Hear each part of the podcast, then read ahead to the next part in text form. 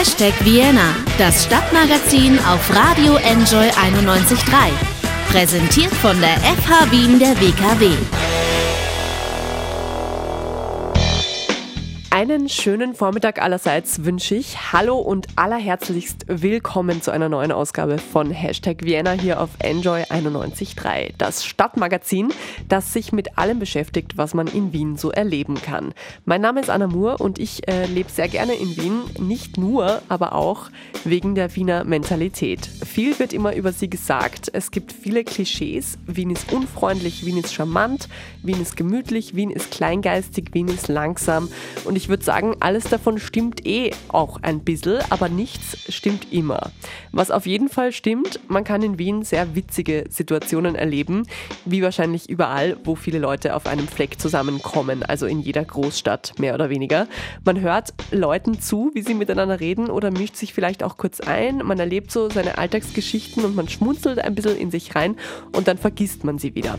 Aber das muss ja nicht so sein. Man könnte sie zum Beispiel auch festhalten und sammeln und aufschreiben vielleicht sogar diese kleinen, witzigen, schwarzhumorigen Alltagserlebnisse. Genau das tut mein heutiger Gast. Er heißt Andreas Reiner und betreibt eine sehr beliebte Facebook-Seite bzw. einen Blog namens Wiener Alltagspoeten. Dort sammelt er Aufzeichnungen von Situationen, Gesprächsfetzen, winzige, witzige Momente aus dem Alltag in Wien, in der U-Bahn, beim Bäcker, auf der Straße, auf der Donauinsel, wo auch immer sie passieren. Und das ist tatsächlich auf eine eigene Art und Weise sehr poetisch. Ich werde mit ihm darüber sprechen, wie es zu dem Blog kam und natürlich auch so von Wienerin zu Wiener darüber, was Wien eigentlich besonders und die Urwiener zu solchen Originalen macht. Und Original ist auch ein gutes Stichwort für das, was danach noch passiert in der Sendung. Das Original ist in der Kunst ja oft nur ein paar Pinselstriche entfernt von der Fälschung. Alles über das Thema Kunstfälschungen und die Kriminalgeschichten rund um Fälscher und gefälschte Kunstwerke wissen die Betreiber vom ersten und einzigen Fälschermuseum der Welt, das es in Wien im dritten Bezirk gibt. Dort war ich kürzlich zu Besuch. Die Wiener Alltagspoeten und das Wiener Fälschermuseum, also heute in Hashtag Vienna. Gleich geht's los. Gleich ist Andreas Reiner von den Alltagspoeten bei mir im Studio. Vorher schnell noch ein bisschen Musik, eine kurze, aber schöne Ballade aus dem neuen Album von Vampire Week Weekend. Und zwar heißt der Song 2021.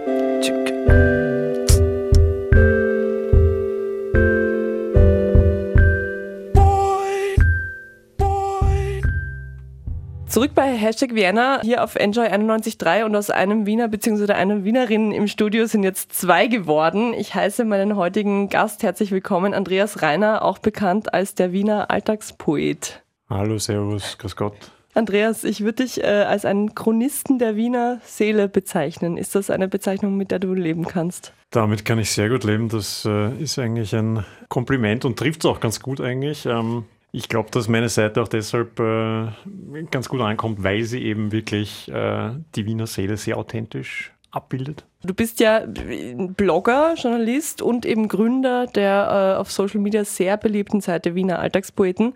34 Follower so, äh, 34, 34.000 Follower momentan, genau. Genau, circa. schon ein bisschen mehr als 34. Ja. Zum Glück.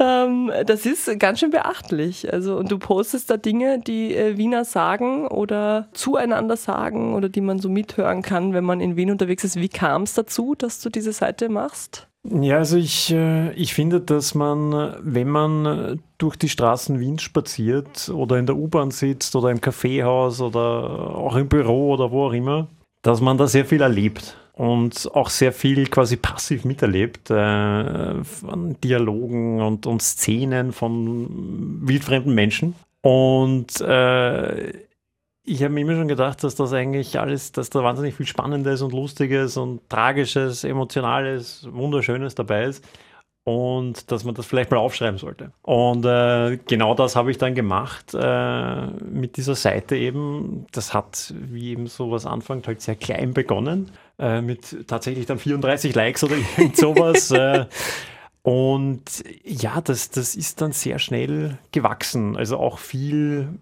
viel schneller und viel mehr, als ich das jemals irgendwie gedacht hätte, weil sowas kann man eh nicht planen. Ja, eben, aber wie kam es zu der, zu der Reichweite? Ist es alles rein organisch oder hast du tatsächlich auch Werbung geschaltet für die Seite am Anfang? Also es ist eigentlich fast alles organisch. Ich habe am Anfang ein bisschen ähm, mit, mit Werbebudgets experimentiert, aber wirklich, also nicht einmal im dreistelligen Euro-Bereich, äh, einfach deshalb, weil ich auch beruflich viel mit Social Media zu tun habe und einfach mit dieser Seite auch ein bisschen austesten wollte, wie, wie so Werben auf, auf Facebook funktioniert. Also ich würde mal sagen, zu 99,9 Prozent ist es organisches Wachstum. Wie viel von dem, was da gepostet ist, schnappst du eigentlich tatsächlich noch selber? Weil es ist ja mittlerweile wirklich viel, ne? Oder also gibt es da, kannst du einen Prozentsatz nennen, wie viel von dir kommt und wie viel jetzt du tatsächlich zugeschickt schon kriegst von anderen Leuten?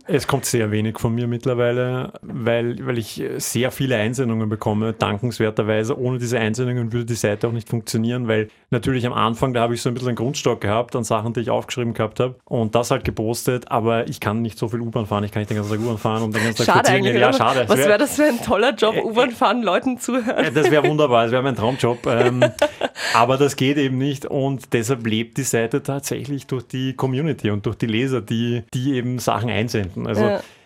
wenn du einen Prozentsatz sagen willst, ich kann es nicht genau sagen, aber wirklich 80, 90 Prozent ist mittlerweile okay. eingesendet. Ich habe vorhin gelesen, man kann ja auch äh, Mitglied werden bei dir. Wie geht das denn? Was muss man denn dafür tun? Das ist, da muss man gar nichts so tun. Das ist eine freiwillige Mitgliedschaft, wo man, weil, also ich, alles, alles, was, was auf den Alltagsprojekten passiert, ist ja, ist ja quasi kostenfrei und äh, mir entstehen ja doch auch, auch äh, Kosten durch die, durch die Webseite und, und, und vor allem die Zeit, die ich investiere.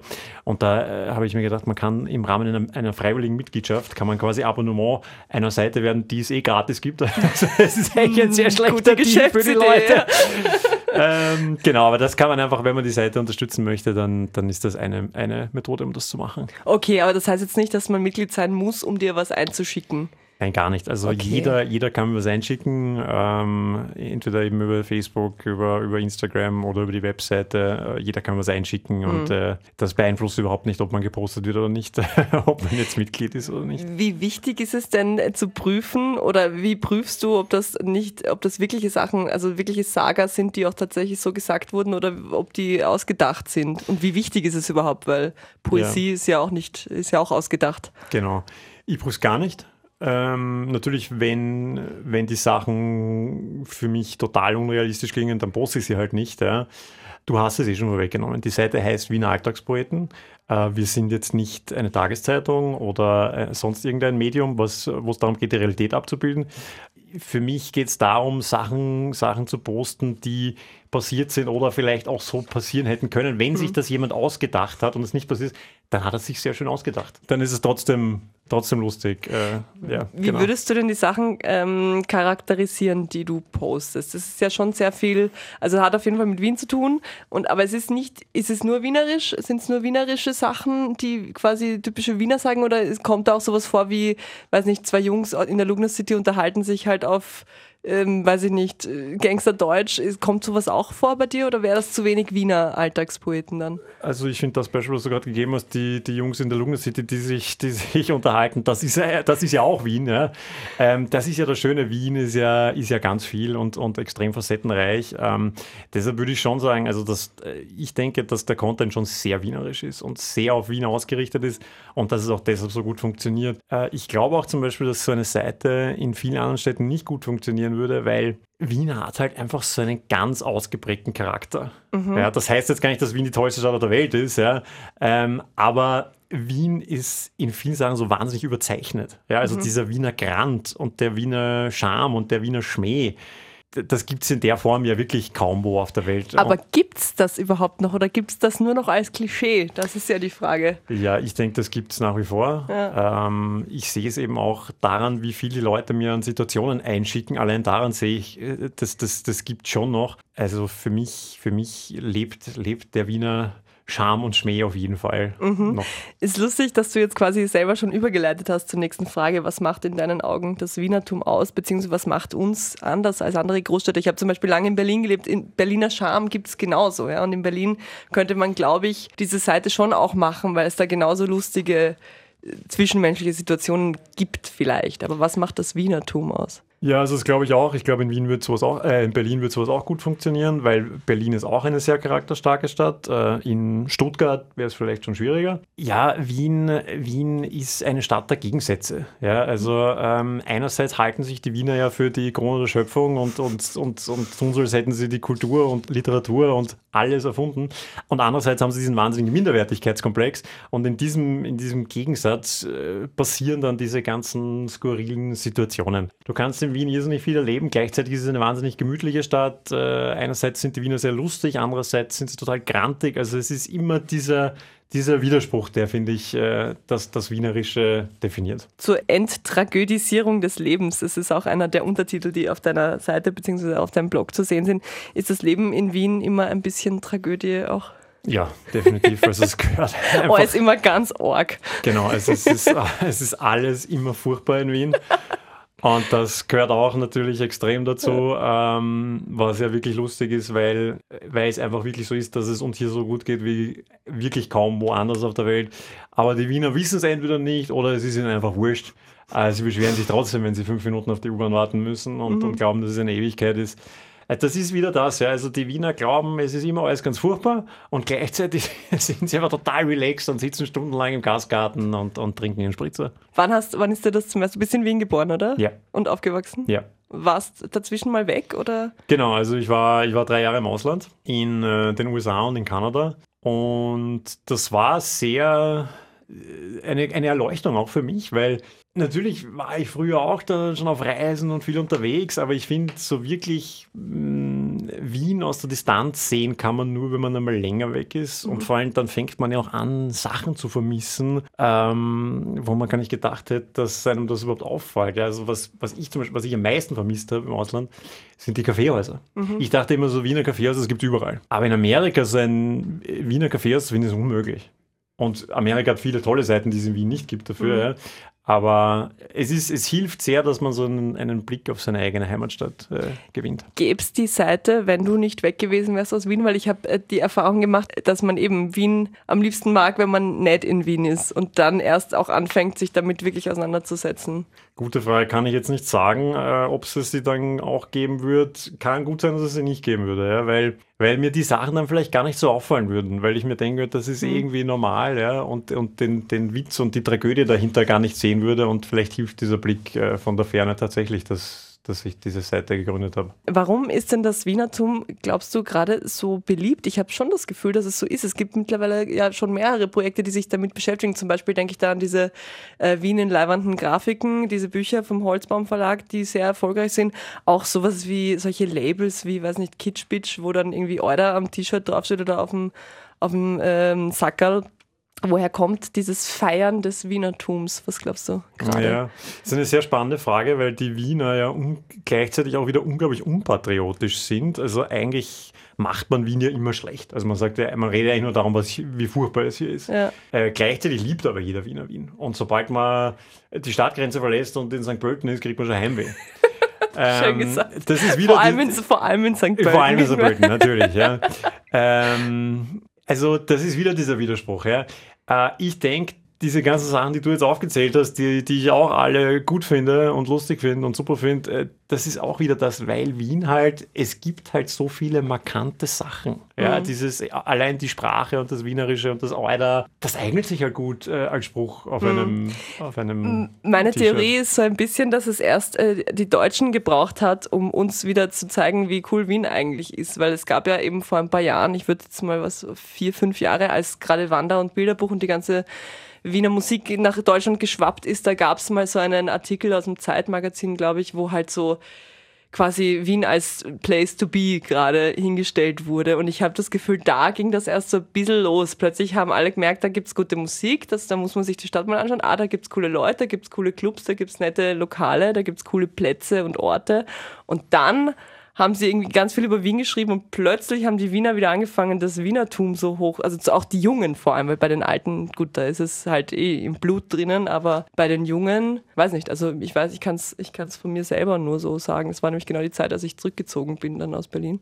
Da, da war ich dann plötzlich wieder so urfroh, in Wien zu sein. Also ich, ich, meine Theorie, wie gesagt, dass es die Deutschen gebraucht hat von außen, die uns zeigen, dass Wien eigentlich cool ist.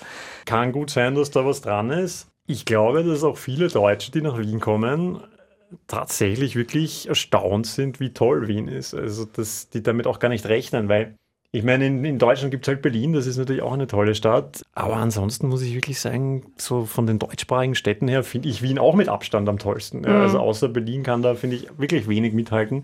Vielleicht war das wirklich dieser Außenblick von den Deutschen, der uns ein bisschen Selbstbewusstsein äh, gegeben hat. Und wie du gesagt hast, also es sind halt echt in den letzten Jahren auch viele Sachen aus Wien gekommen, die auch international und auch in Deutschland äh, wirklich Anerkennung äh, gefunden haben. Ja, wir feiern jetzt musikalisch auch ein bisschen das Wienertum und zwar hören wir jetzt äh, ganz Wien, den Song, und zwar nicht von Falco, sondern in der Version von Ernst Molden und Nino aus Wien und danach ist Hashtag Wiener gleich wieder zurück mit dem Wiener Alltagspoet Andreas Reiner. Er geht auf der Straße, sagt nicht wohin. Zwei Rauchmagierer vor einem Haus in der Marienstraße. Der Ältere zieht an seiner Zigarette und sagt, da sind wir bei der Arsch hitten. Das ist äh, Poesie, wie man sie auf Wiens Straße findet und erlebt. Hast du äh, bisher eine Lieblingsszene von den Sachen, die du da postest oder gepostet hast? Eigentlich nicht. Ähm, es ist wirklich so, dass mir fast alles, was, was ich poste, gefällt. Äh, und ich kann das ja ohne eingebildet zu gingen sagen, weil ja, wie gesagt, das meiste gar nicht von mir stammt. Den Spruch finde ich sehr lustig. Der ist halt sehr einfach. Ja? ja. Also ähm, der grenzt ja fast schon ans Banale. Ja? Äh, aber es gibt dann auch Sachen, die ein bisschen komplexer sind, das auch sehr lustig ist. Wahnsinnig lustig finde ich den Spruch. Ähm, das war nachdem Wien wieder mal zur lebenswertesten Stadt der Welt gewählt wurde, es war auf der Donauinsel, äh, spricht ein älteres Ehepaar miteinander und, und die Frau sagt halt, na, hast, hast gehört, wir sind schon wieder lebenswerteste Stadt der Welt äh, geworden. Und ihr Mann sagt, ah, anders war es also noch geschissener. ja, stimmt, das, wienerischer geht es eigentlich. Genau, ja, das, das sagt viel aus, wie wir diese Wahl auch irgendwie jedes Jahr kommentieren. ähm, glaubst du eigentlich, dass die Wiener Sprache ein bisschen vom Aussterben bedroht ist?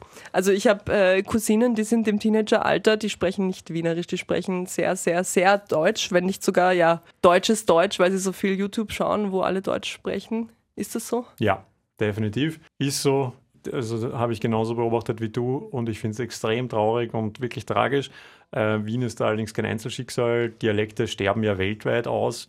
Genau wie du sagst, also YouTube hat da extrem viel damit zu tun, wobei man halt schon auch sagen muss, ich meine, früher haben wir ja auch viel deutsches Privatfernsehen geschaut, da haben die Leute auch Hochdeutsch gesprochen. Also so ganz verstehen tue ich es jetzt eigentlich nicht, ja, warum das mit YouTube jetzt nochmal so viel schlimmer geworden ist. Aber ja, also wenn man die Kinder heutzutage in Wien miteinander sprechen hört, da weiß man eigentlich nicht, ob das Wiener oder, oder mhm. Deutsche sind. Sehe ich auch so. Aber du gibst ja auch Wienerisch Kurse, habe ich auf deiner Website gesehen. War das eine einmalige Sache für diesen Beitrag oder war das, machst du das öfters? Nein, ich mache einmal im Monat diesen Wienerisch Sprachkurs und äh, ja, das ist äh, jedes Mal sehr lustig äh, und ich, ich, ich unterrichte da ja Deutschlernende. Äh, aber manchmal denke ich mir, dass man auch so, so die, die Wiener Kinder vielleicht einmal einladen sollte. Die würden wahrscheinlich diese ganzen Begriffe auch nicht kennen. Ja, also du machst das quasi mit Geflüchteten, die, die Deutsch lernen oder auch mit Deutschen, die Wienerisch lernen wollen oder wie? wie? Das, das, also das sind, sind schon auch ab und zu Flüchtlinge auch dabei, aber das sind primär ist das einfach eine Sprachschule, die so, unter, okay. da kann man Deutsch lernen und, und als Gimmick quasi so ein bisschen, werden mhm. die dann zu mir geschickt und kriegen dann so den, den, den Wienerisch äh, Crashkurs. Was für Worte stehen da immer dann in der ersten Stunde gleich an der Tafel? Ja, eben so Sachen wie Alter, Uhr, Levant, äh, Burenheidel, 16er Blech. Ganz wichtig, Burenheidel. Genau, da freuen sich immer die Vegetarier dann besonders oder Eitrige. Also es geht wirklich viel Also um schon so. auch die Klischeeworte ja, eigentlich. Freilich, ja. ja, freilich, ja, freilich, äh, absolut. Also es geht ja darum, dass man die, dass die dann eben auch lernen, wie sie, wie sie einen Käsekreiner richtig bestellen können. Mhm. Welcher Wiener bestellt denn einen Käsekreiner so, wie wir das den Leuten immer behaupten, wir würden es machen? Machen. Hast du schon einmal so einen Käsekreiner bestellt? Nein, ich würde es mich nie trauen. Und ich habe von einem Freund einmal gehört, dass der es einmal probiert hat und der Würstelstandler hat nicht hat verstanden, ihn nicht verstanden, was ja, er eh. wollte. Ähm, Ja, also ich glaube, das kommt tatsächlich eher selten vor. Ich glaube nämlich wirklich, dass nur deutsche Touristen das so bestellen, denen vorher ein Wiener oder eine Wienerin gesagt hat, hey, mach das mal so oder wir sagen dazu so. Und also ja, es ist Absolut. eine Urban Legend, glaube ich, dass Wiener ihre Käsekreiner so bestellen. Richtig, aber vielleicht gehe ich jetzt einfach dann raus und bestelle Bitte. einfach, einfach nur deswegen jetzt einmal so einen Käsekreiner. Mach das bitte und erzähl mir dann, wie es war. Ähm, ich finde ein Wort, das oder beziehungsweise ein Ausdruck, der das Wienerische sehr schön zusammenfasst, ist äh, schauen wir mal. Ja. Du hast dazu auch einen, aber nicht übers Wienerische, sondern generell über die Generation Schauen wir mal einen Blogartikel verfasst. Was Ja. verbindet dich mit diesem Begriff? Ja, das, das, der, der Artikel, ähm, der ist auch im Standard erschienen mittlerweile und ja, ähm, habe auch da sehr interessantes Feedback bekommen. Lustigerweise ist das so ganz geteilt. Also manche Leute, die können sich da überhaupt nicht damit identifizieren, manche Leute sagen ja genau so ist es. Dieses Schauen wir mal ist halt eben, dass man sich nicht festlegen will. Und das ist jetzt kein Wien-Phänomen per se, also das ist schon eine internationale Sache. Aber wenn man sich anschaut, ähm, die Leute, so die 20-, 30-Jährigen heutzutage, da springt jeder von Job zu Job, von Beziehung zu Beziehung oder von Gespusi zu Gespusi. Ja, alle sind nur noch auf Tinder, schauen, äh, was gibt es noch Besseres da draußen. Keiner will mehr Kinder bekommen. Äh, Mein Job hat nur für ein, zwei Jahre und dann geht es weiter. Dann macht man wieder mal eine Weltreise. Ähm, also ich glaube, das ist, das ist derzeit wirklich so der Zeitgeist von, von, von der jetzigen Generation. Ich finde aber schon, dass das mit Wien auch was zu tun hat oder dass man das in Wien gerade besonders gut benutzt, weil schauen wir mal, ist so harmlos irgendwie, oder? Du kannst dir die größten Pläne machen und äh, dann aber trotzdem eben kleingeistig, wienerisch bleiben und sagen, ja, schauen wir mal, vielleicht wird's was, vielleicht wird's nichts, vielleicht muss ich mir anstrengen dafür, wahrscheinlich werde ich mich nicht anstrengen dafür.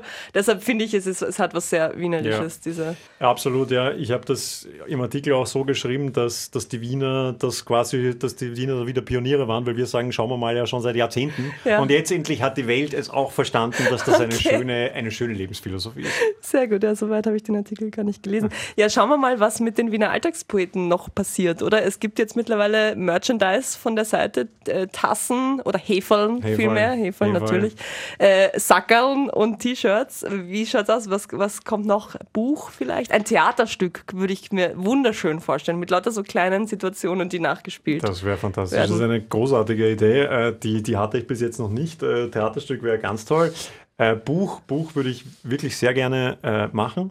Ähm, Also, falls ein Verlag da draußen ist, bitte, bitte meldet euch bei mir. Ich würde auch gerne einen Podcast machen, zum Beispiel, äh, und äh, Gesprächspartner einladen. Ähm, ich habe extrem viele Ideen. Derzeit mache ich das halt äh, wirklich komplett nebenberuflich und, und es ist ja wirklich eine, eine, eine Sache ohne, ohne, ohne, mh, praktisch ohne Einnahmen. Solange es so ist, weiß ich halt nicht, wie viel mehr Zeit ich rein investieren kann, aber ich, ich, ich, ich habe sehr, sehr viele Ideen. Podcast könnte ich mir auch gut vorstellen. Ich habe mal jemanden getroffen am Würstelstand, äh, der behauptet hat, er hätte seine Diplomarbeit über Wiener Würstelstände geschrieben. Da dachte ich so, siehst du, wenn man darüber Diplomarbeiten schreiben kann, dann kann man eigentlich quasi über alles mittlerweile Diplomarbeiten schreiben oder Podcasts machen Ja. oder sonstiges. Also Diplomarbeiten gibt es, glaube ich, auch tatsächlich zu jedem Thema auf dieser Welt. Also ich glaube, es gibt kein Thema auf der Welt, wo es noch keine Diplomarbeit dazu gibt. Vielleicht gibt es mal eine zu deiner Seite. Das wäre auch schön. Ja, wäre auch schön. Ja. Meldet, euch, meldet euch bei mir, wenn ihr über meine Seite eine Diplomarbeit schreiben wollt. Ähm, ich danke dir fürs Interview. Äh, Sehr gerne. Tradition bei uns, der Interviewgast darf sich einen Song wünschen. Was wünschst du dir denn? Ich würde sehr gerne hören von Wude Jürgens, heute graben wir Tote aus. Ein sehr schöner wienerischer Song auch. Bevor ich dich jetzt entlasse, noch eine Frage. Warst du schon mal im Fälschermuseum im dritten Bezirk? Nein, äh, war ich noch nicht, habe aber äh, schon davon gehört. Genau, die haben nämlich auch von dir gehört und die haben einen äh, Museumsshop mit, auch mit so lustigen Postkarten und Schildern und auch äh, ja, Sackerln und so mit Wiener Worten drauf und da musste ich sofort an dich denken. Ich war letzte Woche nämlich dort und habe mit der Leiterin des Museums, Diane Grobe, viele spannende Dinge besprochen rund ums Thema Kunstfälschungen und Kriminalgeschichten in der Kunstwelt und das hören wir gleich. Vorher aber noch vielen Dank nochmal an dich für den Besuch. Wer die Seite Wiener Alltagspoeten noch nicht kennt bzw. sie noch nicht geliked hat, sollte das unbedingt machen. Es ist sehr lustig, es lohnt sich. Und jetzt äh, Voodoo Jürgens mit Heute Grammethode aus für den Andreas Rein.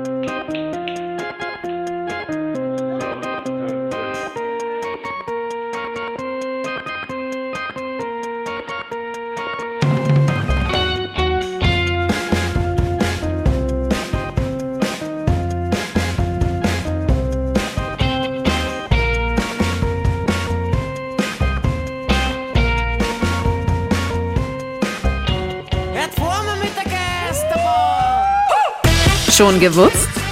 Als Wiener Stunde bezeichnet man die Aufteilung der Blockredezeit auf die verschiedenen Fraktionen im österreichischen Nationalrat. Es gibt die Wiener Stunde seit 1993. Anlass dazu, die Redezeit pro Fraktion überhaupt zu beschränken, gab damals die grüne Abgeordnete Madeleine Petrovic. Sie hatte im Nationalrat eine Rede gehalten, die über zehn Stunden dauerte. Mehr Wissen über Wien. Hashtag Vienna.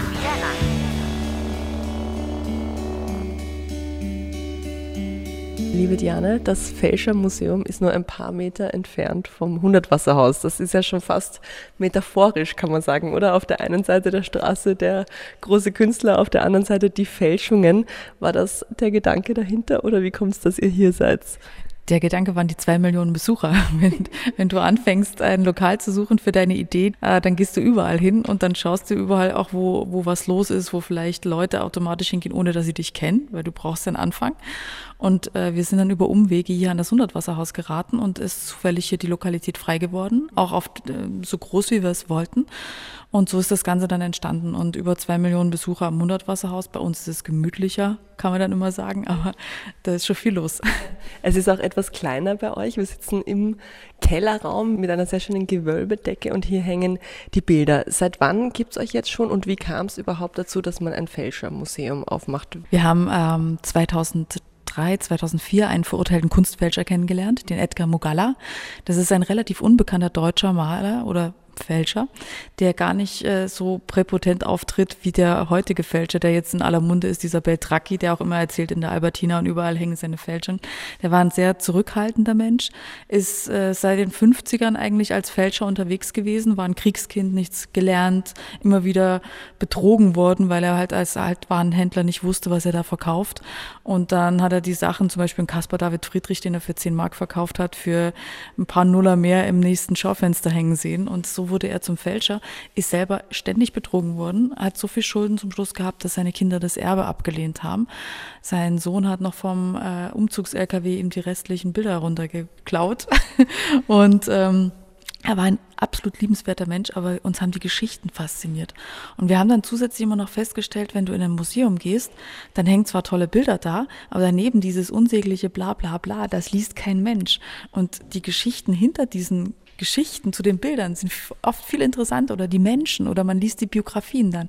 Und so ist es eigentlich über die Geschichten das Museum entstanden. Es ist ganz lustig, weil ich habe mir äh, die Rezensionen auf eurer Facebook-Seite angeschaut und da eine äh, Besucherin hat da geschrieben, wenn einem die ganzen Könige und Königinnen und Heiligen äh, in anderen Museen langweilig werden, dann sollte man hierher kommen.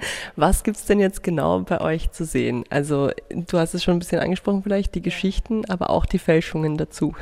Genau, ähm, man muss erstmal unterscheiden. Ein, es ist nicht alles, was nachgemacht wird, ist gleich eine Fälschung. Also ich kann 70 Jahre nach dem Tod eines Malers kann ich Kopien anfertigen, genauso groß, äh, mit der Signatur, wenn die schon drauf war auf dem Originalbild. Ich muss auch nirgendwo draufschreiben, dass es eine Kopie ist. Der Unterschied macht dann die Betrugsabsicht aus. Das heißt, wenn ich hergehe und etwas nachgemaltes, wie eine Kopie oder eine Radierung, die ich nachmache, als Original verkaufe, dann wird eine Fälschung draus, in dem Fall Identfälschung. Und dann besteht durch die Betrugsabsicht, ich versuche dem ja das als Original zu verkaufen, eben dieser Fälschungsverdacht. Das gibt im Strafrecht nicht Fälschung. Was bei uns aber am meisten vorhanden sind, sind die sogenannten äh, Totalfälschungen. Das sind Sachen, die so nicht nochmal existieren. Die haben die Fälscher im Stil des berühmten Malers oder wir haben zum Beispiel Hitler-Tagebücher. Hitler hat nie Tagebuch geschrieben, aber der Fälscher hat's gemacht. Ähm, die werden dann so ausgestellt. Und da ist es natürlich schwieriger. Dann kannst du kein nichts mit Original vergleichen. Du kannst nur die Art und Weise und die Materialien vergleichen. Und sowas zeigen wir und wir sammeln aber nur Stücke, die eine Geschichte haben. Das heißt, wo Fälscher erschlagen wurde, wo ein Fälscher die Nazis betrogen hat und und und und wo man auch was dran erklären kann. Was sind denn so die großen Fälschernamen, die man kennen muss? Tom Keating fällt mir da gerade ein, von dem habe ich gerade eben beim Rumschauen was gelesen. Ja, Tom Keating ist ein ganz bekannter englischer Fälscher. Ähm, wir haben aber auch den Eric Hepburn, der ist erschlagen worden in Rom, da weiß bis heute keiner warum und wieso. Das soll jetzt sogar ein Spielfilm darüber gedreht werden. Dann natürlich Konrad Kujau, Fälscher der Hitler-Tagebücher, ganz ein großer. Wir haben gar nicht so die ganz, ganz großen, weil das Problem ist, von denen Sachen zu bekommen. Also Beltracchi, wie der jetzt der aktuelle, die Fälschungen sind alle entweder in Asservatenkammern oder in, äh, bei den Leuten, die betrogen worden sind. Das, was er jetzt macht, sind keine Fälschungen, sprich für uns uninteressant. Und es gibt noch einen ganz bekannten Fälscher in England, den John Myatt. Äh, der hat immer gedacht, er äh, malt für die, für jemand anderen hat er gemalt und hat auch das Prinz Albert Museum und die Tate Galerie mit seinen Fälschungen betrogen oder beziehungsweise denen, für den er gemalt hat.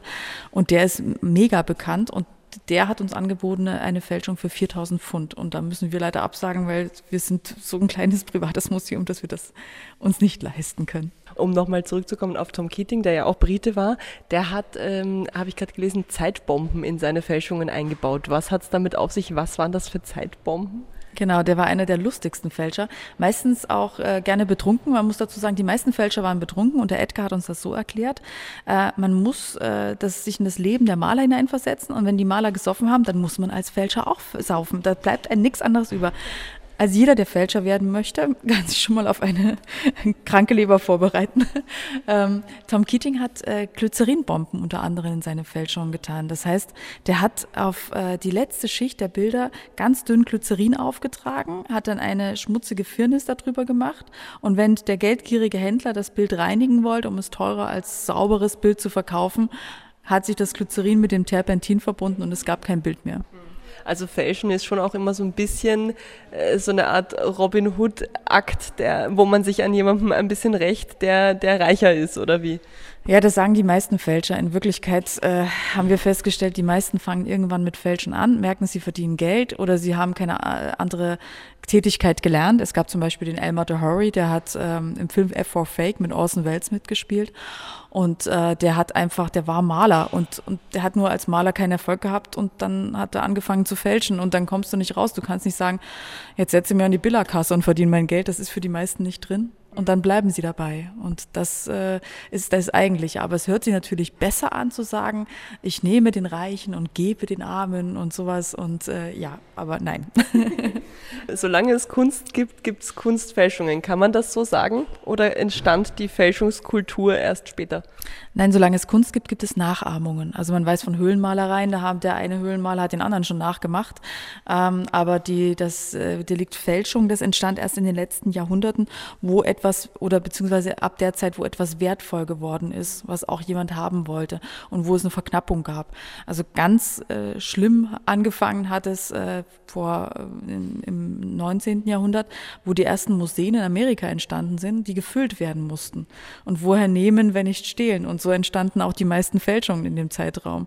Und heutzutage äh, zum Beispiel ist es so, dass mehr moderne Fälschungen gemacht werden, mehr Druckgrafiken und gar nicht mal Fälschungen, die aufwendig sind mit Pigmenten und Materialien, weil es schon wieder viel zu schwierig geworden ist. Und so hat auch jedes Jahrhundert so seine Fälscher gehabt, von Münzfälschungen angefangen über Kunst, Skulpturen und andere Dinge. Es ist ja auch ähm, manchmal so, da arbeitet jemand an einem Bild und restauriert das und dann verändert er eine Kleinigkeit davon. Ist das dann schon eine Verfälschung? Ist es schon eine Fälschung oder? Das fragt man sich immer, was ist was und wie viel ist da noch drin. Man muss wirklich sagen, Restauration hat immer noch was äh, mit Erhalt zu tun und ein guter Restaurator versucht mehr zu erhalten, als von sich aus dazuzugeben. Jetzt kann man sagen, von Da Vinci, das Wandbild, da ist nichts mehr Da Vinci. Das stimmt auch so, da ist schon zu viel rumgefuscht worden. Also das hat aber dann auch nichts mehr mit Fälschung zu tun, sondern es ist schon eher in Richtung Kopie gehend.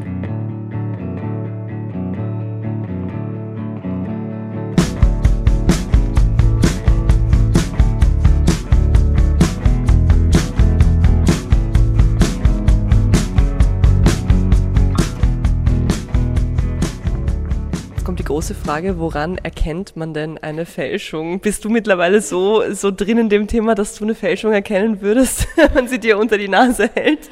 Äh, ich glaube, eine gute Fälschung ist ganz schwierig. Also wir haben da immer noch auch Experten, die äh, drüber ähm, fallen, weil es einfach, je besser sie ist oder das Papier zum Beispiel hat sich die letzten 50 Jahre nicht verändert. Du brauchst dir um Papier keine Gedanken zu machen, wenn du groß Picasso oder Miro oder sowas nachmachst. Die Drucktechniken sind besser geworden. Ich kann äh, eine Grafik einscannen und kann dann eine Druckplatte mir davon anfertigen lassen und von der Druckplatte wieder Drucke machen und die sind fast perfekt.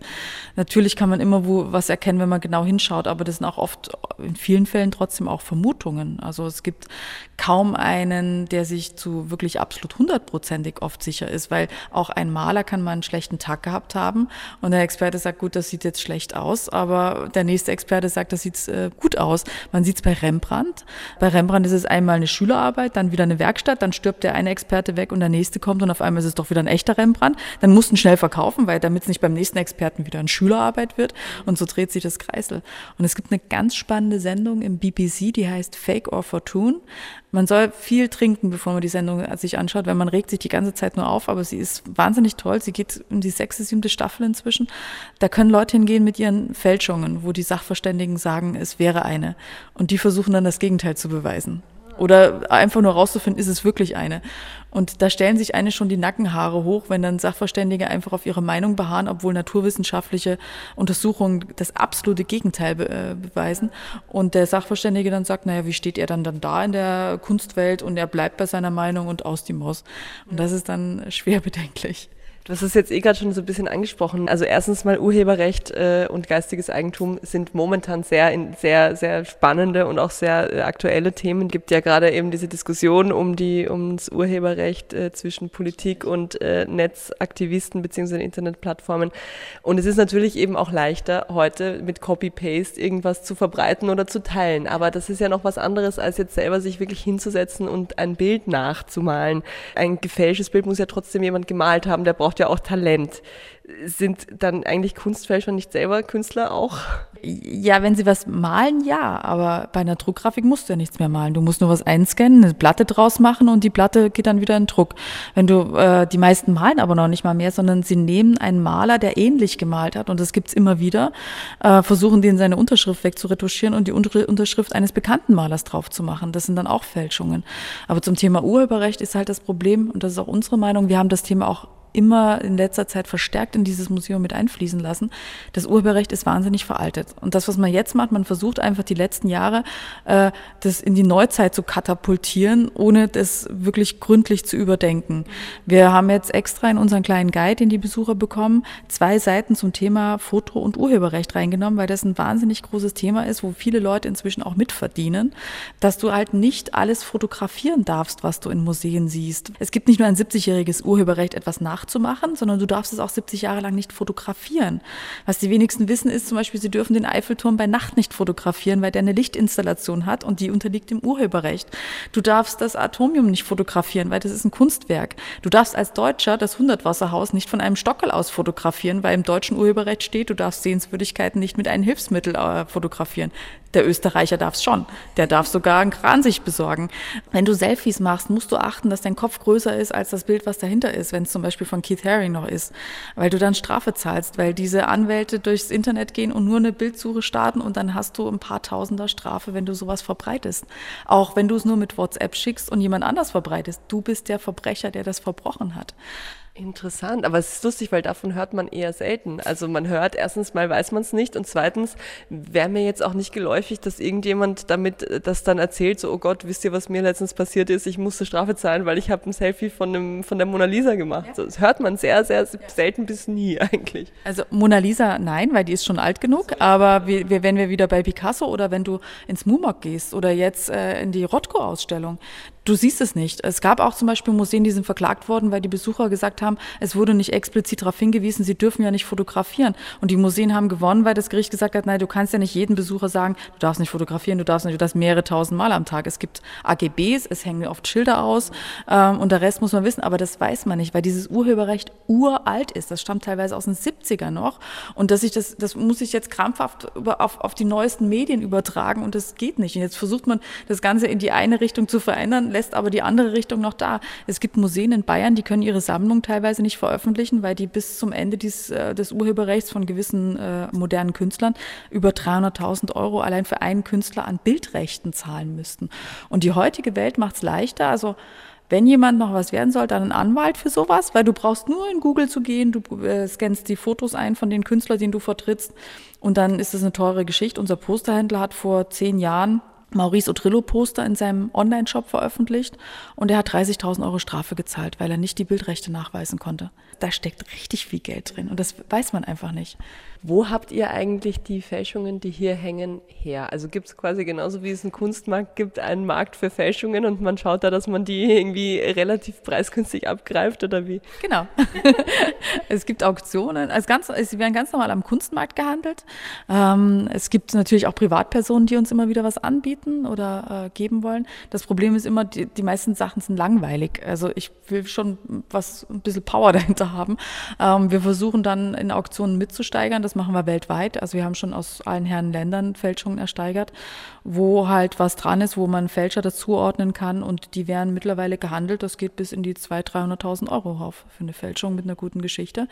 Man muss dazu sagen, sobald was auch in Richtung Nazi und Hitler geht, ist sowieso, da gehen die Preise hoch. Also ein gefälschter SS-Ausweis vom Hitler ist zum Beispiel vor drei Jahren, der ist auch vom Konrad Kujau-Fälscher der Hitler-Tagebücher gemacht worden, für 5000 Pfund nach England gegangen. Anderes Beispiel, die Unterhose der Eva Braun mit Benutzungsspuren ist nur für 3000 Pfund weggegangen. Ähm, es gibt in England ungefähr 40.000 gefälschte Hitler-Aquarelle. Das ist dann irgendwann uninteressant. Aber alles, was in diesen Dunstkreis gerät ist, wird auch richtig teuer verkauft. Welche Fälschungen hättet ihr denn noch gerne oder auf welche äh, lauert ihr denn so, bis die irgendwann mal angeboten werden? Oder weiß man das immer erst, wenn die dann angeboten werden? Oder weiß man, dass es irgendwo noch was geben müsste? Na, die Unterhose der Eva Braun wäre schon ein Schmuckstück. ähm, es gibt schon noch Fälscher, drei, vier, die wir noch nicht haben. Es gibt den Greenhawk, das ist ein äh, Fälscher in England, der auch äh, behauptet hat, er hat Da Vinci-Zeichnungen gefälscht und und und. Eben den John Myatt, äh, der zu teuer ist. Beltracchi muss jetzt nicht sein, aber wenn's, wenn er kommt, ist okay. Aber wir sammeln eben auch Bilder, wo kein Fälscher dahinter steht, aber die Geschichte wahnsinnig spannend ist, wo derjenige wirklich stark betrogen wurde oder ähm, er ist mit Experten im Clinch gewesen, es gab Gerichtsprozesse um was, äh, sowas, sowas ist für uns immer spannend. Findet man wirklich selten. Also wir finden maximal ein bis zwei gute Stücke im Jahr. Ich habe letztens gelesen, unter Kunstexperten sei man sich im Prinzip einig, in jedem großen Museum der Welt hängt äh, mindestens eine Fälschung. Siehst du das auch so? Ja, mindestens. Also wir gehen von fünf bis zehn Prozent in Museen aus. Ganz einfach deswegen, äh, da kann auch kein Museum die Augen verschließen. Es gibt Sammlungen, die werden den Museen geschenkt oder geliehen. Und wenn man jetzt Beispiel nimmt, Albertina und die Sammlung Badlina, der Herr Schröder sagt sicher nicht zum Herrn Badlina, entschuldige, aber bitte, ich muss erstmal durchschauen, ob da Fälschung dabei ist und dann können wir nochmal drüber reden, ob du mir das Ding da lässt. Also das macht man einfach nicht. Man nimmt dankend von dem Sammler etwas an.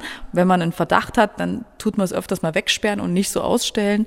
Und das war's. Und dadurch, dass Sammlungen schon immer an Museen geschenkt worden sind. Seit hunderten Jahren geraten auch so Fälschungen rein. Oder wir müssen gar nicht von absichtlichen Fälschungen sprechen, sondern auch falsch zugeschrieben. Es gab Zeiten, da ist einfach nicht signiert worden. Und es ist trotzdem schöner zu sagen, das ist jetzt ein Vermehr, als, puh, sieht aus wie ein Vermehr, ist aus der Zeit, könnte aber auch der Nachbar gemalt haben.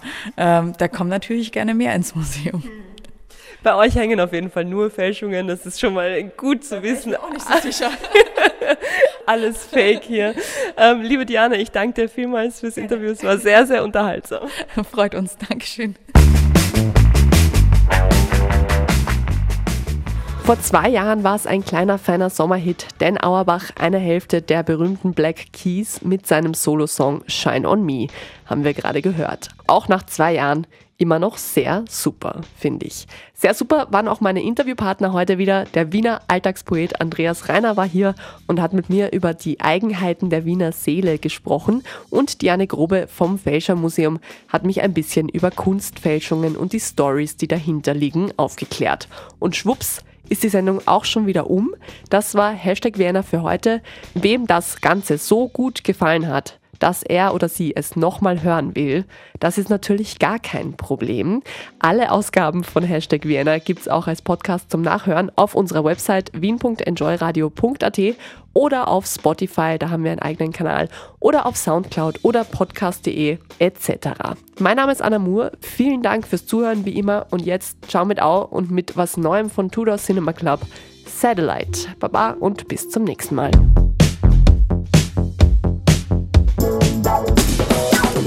Hashtag Vienna, das Stadtmagazin auf Radio Enjoy 91.3. Jeden Montag von 11 bis 12 auf Radio Enjoy 91.3.